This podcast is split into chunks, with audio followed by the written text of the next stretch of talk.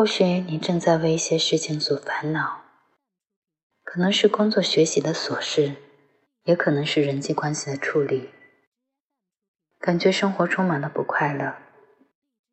这时的你不妨暂时放空自己，不去想这些事情，你会突然发现今天的天空真蓝，公司楼下的樱花树已经开了。